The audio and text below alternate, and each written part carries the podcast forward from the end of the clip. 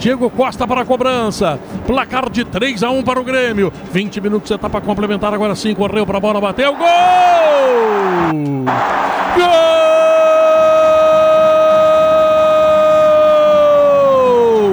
Uma precisão absolutamente suíça.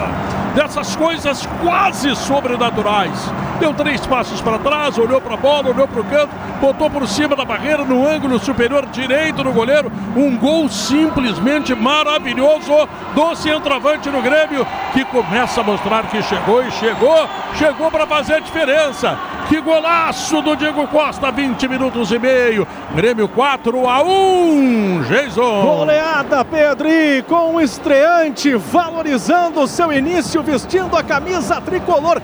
Ele é esperança para 2024.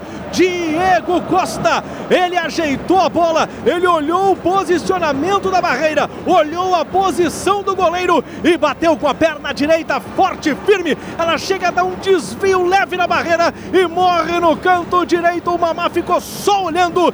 Diego Costa começa a sua trajetória com a camisa do Grêmio fazendo gol. Agora é goleada. Grêmio 4, Guarani 1, Garrinha. Muito bem batida a falta. Batida com um jogador que sabe o que vai fazer.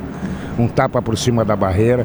O goleiro, quando tentou, só conseguiu uma coisa: pegar a bola na rede. Tudo liquidado na arena, Bertoncelo. Foram precisos 65 minutos para Diego Costa marcar seu, seu primeiro gol pelo Grêmio. Grêmio que não fazia gol de falta desde Soares no Grenal do ano passado. Tricolor, segundo colocado, vai enfrentar o Caxias na próxima fase. O Guarani receberá o Brasil de Pelotas.